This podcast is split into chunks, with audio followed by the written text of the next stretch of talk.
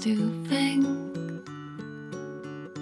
that your hand would be forever on my hand. 嗨，各位同学，大家早上好，我是瑶瑶老师，欢迎来到今天这一期的英语口语每日养成。今天的话呢，我们来学习一下这样一段台词。You know, okay, um, from now on, I am in your corner 100%. yeah, that song is gonna knock everyone out. Okay, from now on, I'm in your corner 100%. Yeah, that song is gonna knock everyone out. 好的，从现在开始，我百分之百支持你。你的那首歌呢，一定会大获成功，技惊四座。Okay, from now on, I'm in your corner 100%. Yeah, that song is gonna knock everyone out. Okay, from now on, I am in your corner 100%. Yeah, that song is gonna knock everyone out. 我们一起来看一下，在今天这段台词当中呢，有哪几处发音技巧需要去注意？That sun is 这样的三个单词呢出现在一起，前两者呢有不完全爆破，而后两者呢可以做连读，所以呢我们可以读成 That sun is，That sun is，That sun is。而再来看一下第二处啊，knock everyone out，其实呢可以做两处连读。那么如果连读以后呢，就会变成 knock everyone out，knock everyone out。Okay, from now on, I am in your corner 100%. Yeah, that song is gonna knock everyone out. time. And you know what I end up with? Wet dreams. I heard it as soon as I said it. Just leave it alone. All right, well, Cam, it's just that sometimes you can be a little, you know, overenthusiastic. Is it really that big of a deal that I want this to be the best show in the world? Well, as long as you heard me. Be in my corner. Don't be so critical. What? Is that really how you see me? Sometimes, yeah, I do, Mitchell. Oh, Cam, well, if, if that's true, then I, I'm, I'm sorry. No, you know, okay, um, from now on, I am in your corner 100%. yeah, that song is gonna knock everyone out. Oh, I don't know, but wait till you see the dance I have prepared. A dance, a dance.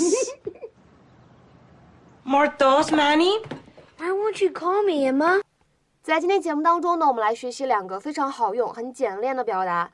那么第一个呢，叫做 in one's corner，它呢表达的意思是完完全全支持某一个人，giving one's full support to someone。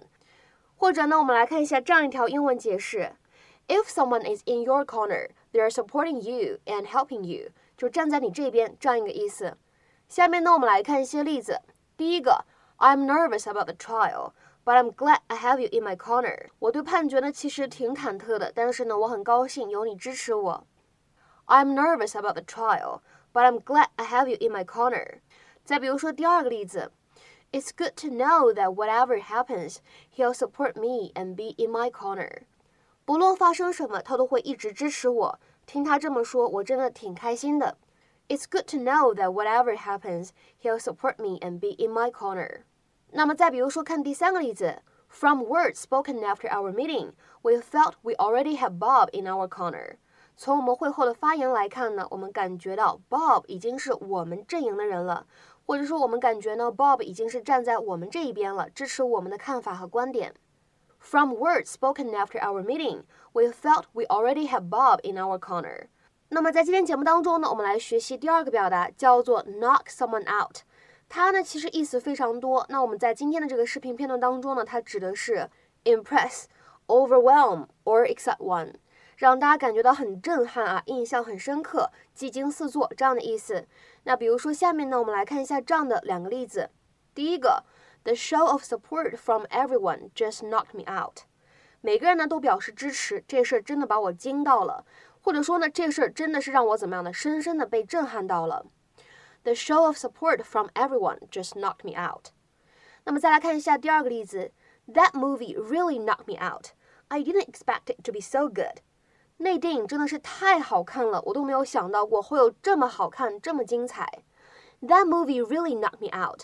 I didn't expect it to be so good. 那么在今天节目当中呢，请各位同学尝试翻译下面这样一个句子，并留言在文章的留言区。 I feel a little bad that he's going into the meeting with no one in his corner. I feel a little bad that he's going into the meeting with no one in his corner. 那么这样一个句子应该如何理解和翻译呢？期待各位同学的踊跃发言。我们今天节目呢就先讲到这里，拜拜。